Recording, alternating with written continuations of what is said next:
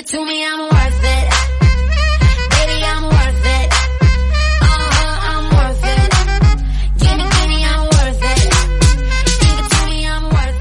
好，随口说美国。那么首先呢，先祝大家节日快乐。嗯，现在是双节嘛，中秋节、国庆节。那么现在在国庆长假当中，那朋友圈呢又开始新一轮的旅游摄影大赛。嗯，洛杉矶这边呢有没有过这两个节呢？中秋节还是有华人过的，那国庆节呢这个就没人关心了。在美国呢，无论是中秋还是国庆，呃，这两个节日呢是就是华人这个小群体里面。主要还是中秋了，有一些节日的气氛，比如说这个中国超市还有在卖这个月饼，那月饼呢，这个卖的应该跟国内差不多吧，反正在这边呢，从三十几美金到八十几美金都有。那我想这个跟国内价格应该也是差不多。它卖的最贵的就是双黄连的那个。广式月饼，那其实那个月饼，我们原来就是叶子，原来在国内的时候，我们自己家都都做过。这个国内当然设备很齐全了，这个蛋黄咸蛋黄可以买现成的，这个莲蓉馅可以买现成的，你只要把那个皮一包，拿到这个烤箱里面一烤就可以了。那本来我们今年很想很想在洛杉矶这边自己也做嘛，后来发现。这个莲蓉馅嘛，你买不到，你还可以自己买莲蓉加工加工。但是咸蛋黄我们还没找到，那应该是有吧？这个肯定是有卖，但是呢，我们还是没有淘到，在中秋节之前没有淘到，所以说也就没有做。那这边呢，就是中秋节还是有点气氛。然后像在这个 Huntington Library 那边呢，还有。组织这个中秋的晚上，就每年都有组织中秋的晚上有一个大型的那种音乐会啊，这个都是华人自己组织的。所以说中秋节在华人当中还是有影响力的。那国庆节这边就完全没这气氛了。那这个是美国这边的这个关于中秋和国庆的一种状况。那么当然，这个现在是十月份嘛。那很快就要进入美国这边的一个很重要的节日，就是 Halloween，就是万圣节。那这个节日呢，对于呃整个家庭啊，或者是对于小孩子来说，是很重要很重要的一个节日。那这个关于这种节日，我好像讲过一期吧，就是美国的各种节日。那现在已经商店开始卖这个万圣节的服装了。那反正也搞得很热闹，所以说在美国这边呢，应该，呃，主要还是万圣节的节日气氛，中秋和国庆那是国内的一种气氛。那好，这个前面先闲扯一些话题哈，然后开始今天的主题。今天的主题是什么呢？就是给大家聊一聊美国的移动互联网的状况。应该说，现在整个中国啊，整个中国的社会啊，中国的经济，以及中国年轻的这一代，应该是被中国的移动互联网所席卷的。包括现在大家生活当中啊用的各种的 A P P 软件啊，已经就不是说在一个小群体啊，这个什么创新阶层或者是时尚阶层在用。应该是整个社会都在用，然后在这种移动互联网浪潮面前，那些稍微年纪大的老人家就显得特别的被这个时代所淘汰，因为很多东西他们要通过手机来下单啊，来来完成的，他们嗯没办法操作啊，所以说在移动互联网面前，就是老的这一批，就无论是在这个生活中。还是在这个经营企业啊，所以说为什么说现在很多讨论嘛？这个传统的企业啊，要怎么移动互联网化？那这个是中国的状况，那大家就想了解啊，美国的移动互联网状况是什么样子的呢？是比中国的移动互联网同步，还是说中国其实走得更超前一些啊？还是说美国走得更超前？我这样说吧，我们先说第一批的这个互联网，就是马云这一批啊，这个应该大家比较有数啊，是美国引领中国，这个稍微知道一点互联网的，应该都知道这个，比如说马云的阿里巴巴。对应的是什么？对应的是美国的 M 总，就是亚马逊。然后呢，这个百度对应的什么？Google。这个就是第一批的这个互联网的情况。那么当时应该说这一批人啊，这个主要是借鉴了美国的这个互联网啊，然后就是应该说视野决定命运嘛。这个从他们身上更能够总结出这一点。你像马云，就是当时到了西雅图，第一次接触了互联网，哇，那感觉这个东西非常好。然后呢，就在杭州创业啊，他其实就是把这个 M 总的这一套搬回去。百度那也是这样子啊，这个 QQ 啊也是。那么这个就是没有什么分歧。啊，这个大家都知道，这个是从中国是学了美国的这一套过来，就是基本上是照抄。那么他们得到发展有一个蛮重要的，就是说，就是说美国的这些企业当时还没有做好这个世界同步的一个准备，就是中国的这个市场，他们其实没有做的同步，也就是说没有他们用心。或者说做的不如本土的这个企业啊，所以说在这一轮的互联网的这个浪潮当中，应该说中国的这几个企业还是从国内的这个大部分的市场来看，那还是做的不错的，能够留下来啊，而且能够把啊，甚至把这个国外的这些慢慢的排挤出去啊。当然这里面动用了一些方法。那么第二批的。就到了移动互联网这这一批了，那么其实介乎移动互联网之间还有哪一批呢？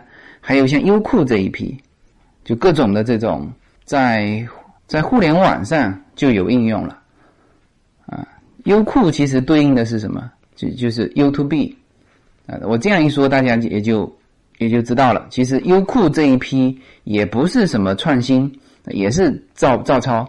然后还有什么呢？还有这个，比如说大众点评，那这边就是 Yap，就你到了这边，就人人手上都有 Yap，一搜那个功能跟大众点评是一模一样的，就是吃的东西嘛，这个评分啊，这个这个地址搜寻啊，啊这些都是都是一样的。然后就到了手机这一代，就移动互联网。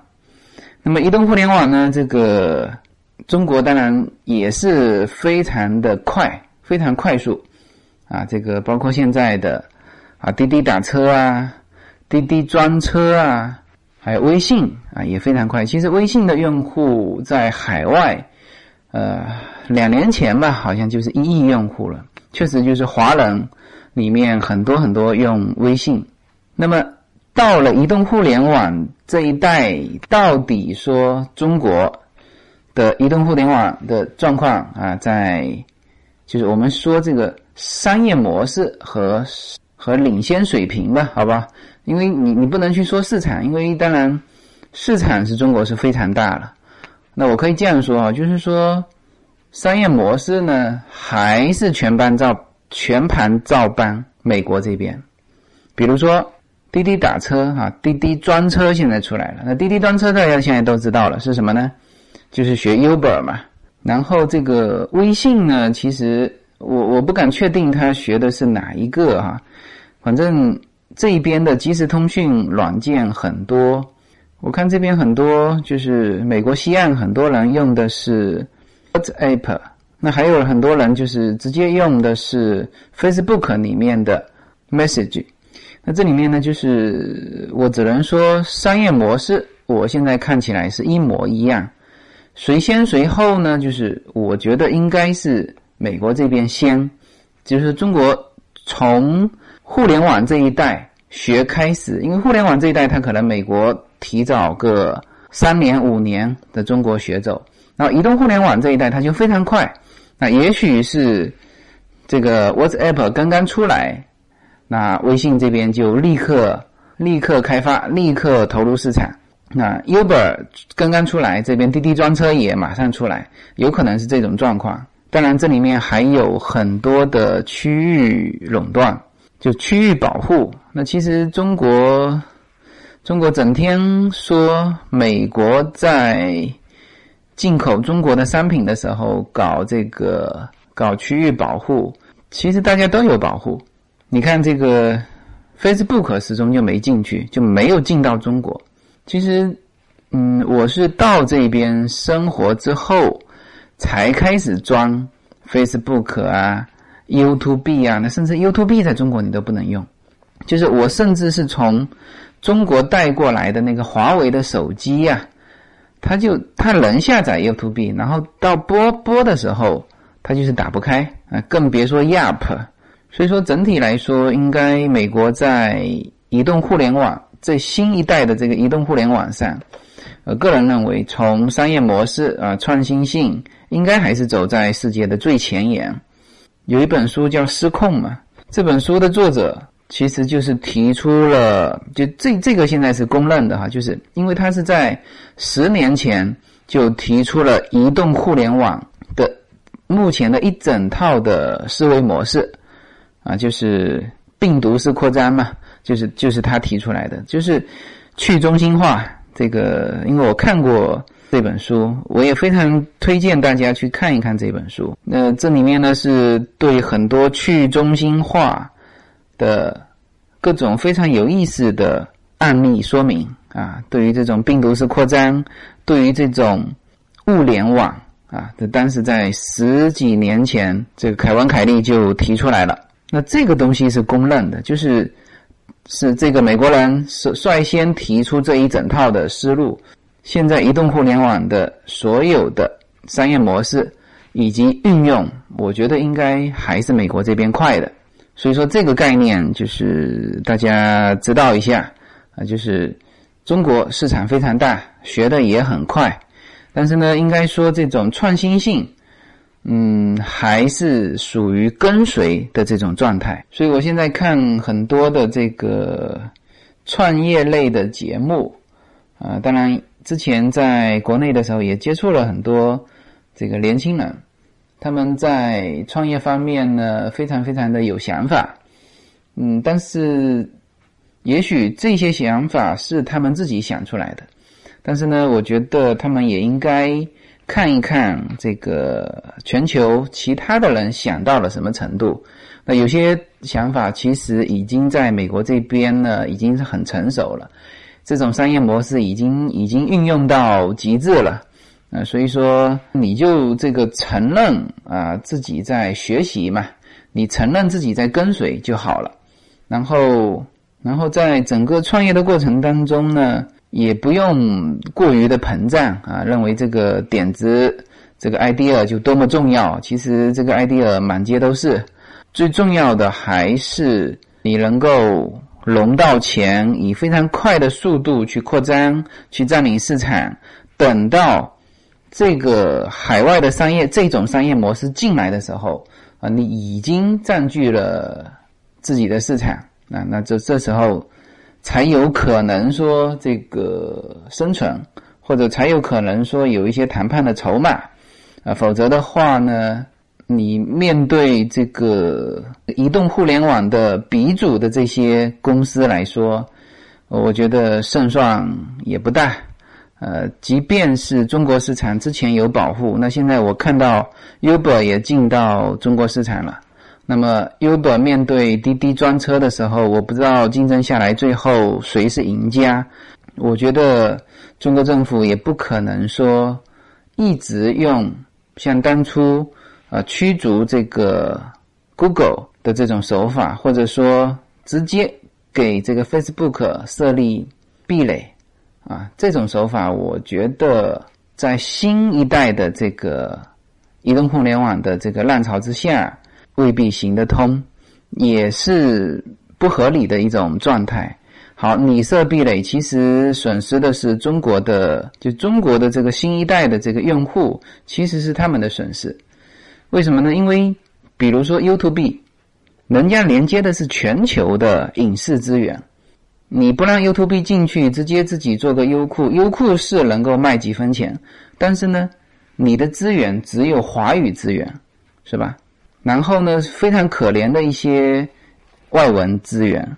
那如果说你直接能够对接 YouTube，那么上面所有全球的资源你都可以，就对于中国的消费者来说，你都可以用嘛，是吧？那 Facebook 也是一样。那那很多现在在美国这边，它很多的身份的认证是用 Facebook 来认证。那么你你连 Facebook 都没有，你没有这个 Facebook 账号，那怎么认证？Facebook 没进去。以 Facebook 为身份认证基础的很多的这种现在非常好用的软件都进不去。那你中国你就只能说这个我我学了，每一样都是自己学，然后自成一体。呃，当然你的这个十亿多用户够你自己发展，但是你别忘了全球是一体的。所以我觉得慢慢的这些东西都会打破掉，都会打破掉。当然你中国。呃，作为比如说微信啊，作为一种华人的一种一种运行软件，呃，打破垄断之后，它也不会说被其他的给冲击掉，嗯，它会保留在华人这个区域里面，因为在美国，我我觉得是这样，就是它这边很多很多的软件是这样，就是说就有龙头啊，这个，但是呢，也有很多。这种个性化的和龙头的作用啊，商业模式一模一样的，但是它就有一些个性化的啊，比如说西班牙文的啊，我这个专门针对西班牙文的用户，很多很多都做得很好。比如说 这个 M 总，M 总当然现在是大平台了，那基本上美国人都是通过 M 总去网购，但是呢，在 M 总和 M 总同样的。还有一种叫 Box，啊，这种和 M 总是一样的，但是呢，它就有一些个性化的。它比如说，它搜索的时候不是所有都给你搜索，它给你挑着搜，啊，像这种模式，它也能够在 M 总一统天下、几乎一统天下的情况下，它也能生存。所以说，我觉得这些的商业模式，今后呢会形成什么呢？会形成。有龙头企业，但是呢，也会有一些个性化的小公司，它服务于特定的阶层。但是很关键有一点，你这个不用太设置壁垒。那你设置完壁垒，然后呢，很多中国的手机啊，你其实走不到全球的。你像华为，我从中国带过来的还是呃很好的，有一款，其实我蛮推荐的，就是 Mate 七。在我我当时买的时候，半年前吧，买的时候还是非常非常热门的。但是那款手机在国内你也只能在国内用啊。你带到美国这边，我一看哦，这个 YouTube 不能装，Uber 不能装，就是很多这边的软件它直接就不支持，就是硬件不支持。它其实最重要的是什么呢？就华为的这款机子不支持 Google 的地图，就是 Google 的定位。它这个 Google 的定位是基础，Google 的定位没有不支持完它这些基于这个位置系统的这些软件，通通不能用。那你华为你想在你想在美国这个卖你的终端设备吗？啊，如果你想卖，那么这些通通都得开放起来。那么这里面又涉及到你中国自己设置的一种一个壁垒，就是软件。禁止入内的一个壁垒，所以这个慢慢的会需要面对这个问题。我觉得最终这个壁垒会被打破。嗯，Facebook 啊、Twitter 啊都都会进来。那当然，现在比较好的一点就是 Uber 已经进去了。那么我看到，呃，甚至中国的游客，因为他知道了在国内就有用 Uber，所以说出来的时候也用 Uber，它就非常好用。这个。之前在美国打车叫出租车是要预约的，那现在所有的美国人都是用 Uber，那现在的这个街上看不到出租车了，然后就是几乎大家出租车的这个印象就是替换成 Uber 了。说，哎，今天我要打个打个的去，就是说，哎，叫一辆 Uber 来。好，那么你中国游客到了这个美国自由行啊，有的人当然就就租车了。那也有的在在一个城市短期的，他就会用 Uber。为什么呢？因为在中国用过嘛，然后到美国这边来直接下 Uber 的这个软件啊，就美国这边的 Uber 的软件，美国这边的 Uber 的软件还非常好，就是你如果操作操作界面是中文的话，它下下来的也是中文。那当然，它如果是墨西哥文的操作界面，它下下来也是墨西哥文，非常非常的方便。然后你捆什么呢？你直接可以捆中国的 Visa 的卡。就你的信用卡上只要有 Visa，你就可以捆到美国这边的 Uber，然后你出门你就可以用 Uber 了。美国人民打一次的花多少钱，你也打一次的花多少钱。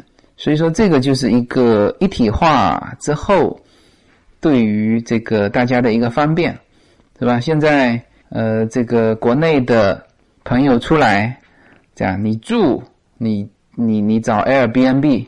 是吧？这个住宿费你也可以省很多。出行你找 Uber，这个吃你就直接下这个 Yap，这个买东西你就网购嘛，这个 M 总。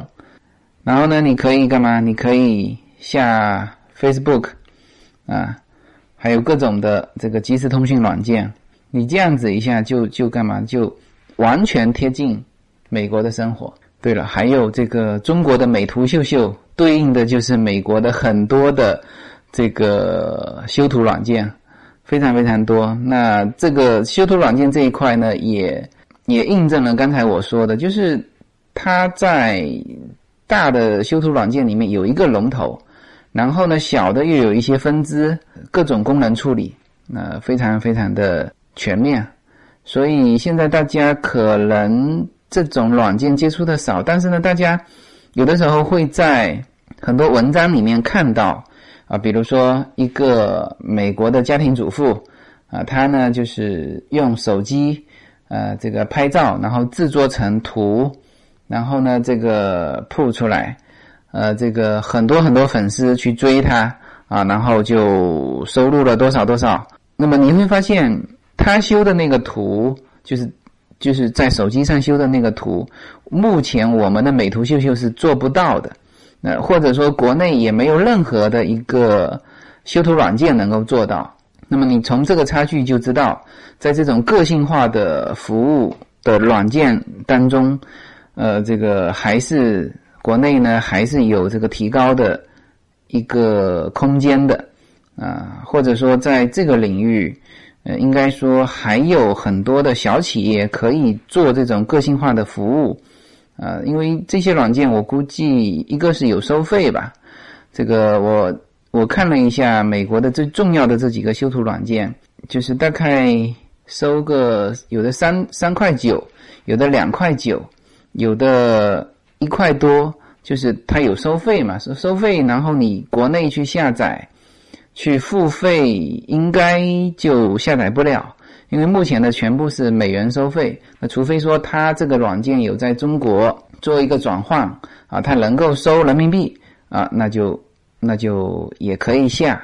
但是呢，以国内的这个消费习惯，一个修图软件去下一个，比如说三块九啊，四块四块，大概二十几块钱，那么这一块的市场又小了。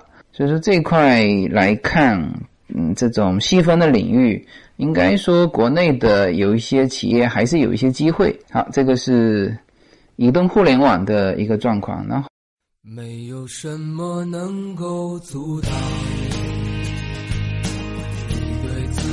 的向往。人生是一段非常奇妙的旅程，我们常常不知道下一站会是怎样的风景。每个人的人生之旅都是完全不同的体验，经历过的无论起伏，无论得失，都是自己最珍贵的印记。大家好，这里是随口说美国，我是无限自由。大家现在除了可以收听我的音频节目之外，还可以登录我的微信公众号。呃，我公众号的名字是无限空间，大家可以在公众号中搜寻“无限空间”，然后呢，看到一个高高跳起的背影，那个就是我。也可以直接输入我公众号的号码，大写的 L 一二零一零零一一五，这样就可以找到我。那么在这个公众号中呢，有我曾经行走世界的一些照片啊，也有我自己的一些个人的感想，当然也有与随口说美国相关的很多的照片。大家可以进入公众号之后呢，在历史消息里面去搜寻，呃，一系列的文章、照片都在那里等待大家，欢迎关注，谢谢。清澈高原后这期呢，我也顺便聊一聊美国的这个美国的这个传统企业和移动互联网之间的一种连接。那么中国现在呢存在这种这种矛盾，就是什么呢？就是新出来的这个移动互联网啊，极大的冲击了传统行业啊，比如说服装啊，现在大家都去网购，然后呢，这个商场就开始大面积的倒闭，嗯，这个关门，因为它确实是加上房租，它实在卖不到那个价钱。然后除了服装，更多的所有的商品现在都可以在网络上卖，在中国体现出来的就是就是冲击了啊各各种的这个传统行业。那么看起来在中国呢出现这种问题，现在呢看起来是比较明确，就是是一种矛盾，不是互相的促进。所以有人提出来说，是说。就阿里不死，就是阿里巴巴，阿里不死，中国经济就没法发展啊！甚至提出这种极端的观点。那么美国这边是什么状况呢？我我我从我目前来看，嗯，跟中国这种极为矛盾的这种状况是不一样的一种情况。美国这边是什么状况呢？就是它所有的品牌。都有线上线下，是所有的，即使是很小的品牌、很小的服装，它都有自己线上线下。也就是说，它的传统行业实际上已经完全百分百的被移动互联网化了。比如说，我经常购买的一些服装品牌，比如说 Tommy，啊，他们就是线上买、线下退货，就是这种连锁做的非常的成熟。就是所有的品牌，你都可以在网络上选购，然后呢，它邮寄到你家里，然后你自己试穿，试穿。哎，比如说，比如说我前一阵子我买了一个牌子的衣服，那比如说一买买它个七八件，寄到家里，就这个呢，它是通过自己网店啊，它自己品牌的网店啊，这个物流寄到家里，然后你你自己穿。我我我看了一下，我大概三件我比较满意，另外四件我觉得号码不对，那我就拿去退了。就是因为这个当然跟美国的退货制度也有关系，呃，这个美国所有东西都是无理由可退的啊。那那整体来说，它整个线上线下就结合的非常好，因为你到这个品牌店呢，你未必看得到这么多实物啊。就是你未必看得到这么多的款式，那你在线上就可以自由的选购啊，包括哪一些是打折的，也非常快。就是它它总库存在那边嘛，啊，打折的东西一卖完，它总库存就变成零了嘛，那你就就是看谁下单快嘛，对吧？那这个东西就极大发挥了线上的这种作用，然后线下干嘛呢？到处的零售店都可以退货，非常方便。对吧？我就不需要在，当然这个它线上退货也很方便。它这个 M 总像 M 总这种，它有一个就邮局里面专门有一个特殊通道，你只要把那个东西往那边一扔，人就可以走了。然后它自动的会会把这个东西退了，然后钱返回到你的信用卡内。所以说在这一块上，它整个商业模式是链条是很齐备的。所以说这种。美国的移动互联网啊这种浪潮，呃，我觉得总体来说它是做一种增量市场。也就是说呢，原来的传统的这一块，它通过快速的移动互联网化，而且结合的非常好，然后呢，这这感觉没有冲击到这些品牌也都能生存。那不像我们中国，好像你比如说像李宁啊，甚至说之前的那个专辑，几千家的零售店，一夜之间呢，这个被移动互联网冲击完就倒了。其实。像有这么完备的这个线下的这个零售网络的，它其实是一个很好的线上线下结合的一个体系。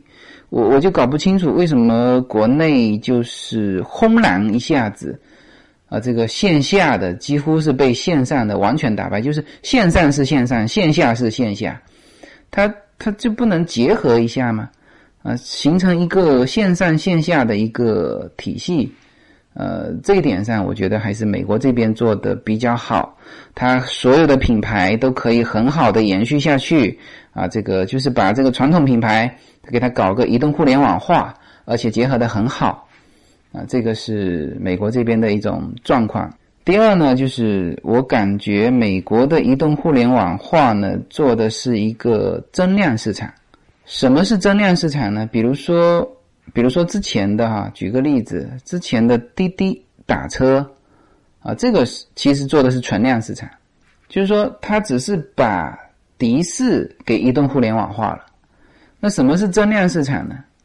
就是 Uber 是增量市场，它可以把所有人的闲暇的时间和闲暇的其他资源给它利用起来。这个是一个增量，然后它这样子可以把什么呢？像美国这边的 Uber，它是把的士的价格给压低了百分之四十，也就是说，它 Uber 打一次车可能只有原来的的士的百分之六十六折。那这里面还存在六折里面还存在着 Uber 公司和 Uber 司机的一个分成。那在美国这边大概是分两层到三层之间，因为它不同的车的型号嘛，就这车的档次还不同，跟 Uber 之间的分成估计还还不同，大概是二到二折到三折之间。那这样分完，那当然这个冲击了原来的这个的士，这不用说了。但是呢，三方面都有好处。Uber 平台，我觉得 Uber 平台真的是赚大了。每天全美这么多人打车，每一个车费扣掉百分之二十，哇，这个我觉得是真的叫印钞机呀。然后呢，作为 Uber 司机来说，啊，他可以用自己闲暇的这个时间，啊，以及这个车子，啊，他可以呃做一些，比如说出去坐个半天。啊，那也能够赚个几十块钱啊，这个就极大的能够补贴了他的一个家庭收入啊，也可以把一些时间给盘活。那么作为顾客来说，是吧？他整个的费用下降了，下降了百分之三十到四十，所以说整体来说是一个像这种，我就认为是一个增量市场，就是不是那种很纯粹的把一个传统的东西。啊，给移动互联网化，比如说我衣服还是这个衣服，只不过说我通过线上卖，就这个还是有不同的。那你包括像 Uber，Uber 现在还开了什么呢？在在整个 Uber 的里面有设计了好多种，不是简单的，比如说共乘，啊，就是拼车；再比如说呢送餐，就是你这个在 Uber 上也有这种送餐的模块，就是你。你喜欢这家店的东西，你直接点，就在 Uber 上点点这家店，然后呢，过一阵子就有人送到你家了啊。那这里面存在着这个，其实也是 Uber 司机干的事情嘛，就是 Uber 司机拿到运费，这个 Uber 收一个手续费，餐，然后再再收餐厅的这个折扣费。那餐厅这边呢？那反正它一样的，还是多卖了一样东西出去。那作为顾客在家里等就可以了。那么虽然说美国停车开车还是很方便，但是这里面其实是省掉了作为顾客来说省掉了一个什么？省掉了一个停车费的问题，因为很多好的这个餐厅，它都是在 downtown，downtown 里面停就是停车很拥挤啦，就是嗯你还要去停车付停车费啊，当然当然是在家里享受比较好。所以说这个也是一个增量市场，但是呢，现在 Uber 好像这个模块还没有很大力的去把它做起来，就是送餐的这个模块，我看了一下里面好像没什么内容。那当然，Uber 现在光做这个城市之间的这种的士的，原来的士的这个生意就就赚大了去了，他他没有精力搞这一块，那这一块呢，立刻就有。当地的这个，就美国这边的新兴的创业公司，他就开始搞搞这一块，他就专门送餐，然后甚至呢，就是现在在做出非常细分化的，就是就是针对华人，就是我估计这个创业者本身也是个华人，然后所有的都是华人餐厅，然后顾客全部是华人，也做了一个平台起来，然后也运营了两年了，运营情况还是不错，还是不错。它它这个模式就跟 Uber 那个模块的模式是一模一样，但是呢，我相信 Uber 因为没有这个努力去推嘛，然后就给了他们的一个缝隙，然后他们就发展了。所以说整体来说，我觉得美国的移动互联网，无论是从商业模式，还是创新性，还是这个企业的这种活力来看。应该来说，都是中国的企业可学习的，走在中国的前面啊！这个是我最后总结的一个我的看法。那回到那句话，就是其实视野还是很重要的。呃，如果你看得清美国这边的移动互联网的状况，那应该说你也看得清中国未来的移动互联网的状况是什么样。那么这里面呢，有很多的机会啊，也有很多。其实是个坑啊！这个别人都做了，你不要以为说这个自己就很聪明啊！就是好好的把自己的眼界啊给放管来啊，看清楚啊，这个 idea 是不是说你自己想出来的，还是人家已经早做了？虚心学习，脚踏中国本土市场啊，这样子呢，在创业的。那在移动互联网的这个领域，其实还是大有机会的。OK，这期呢就扯到这里，好，谢谢大家。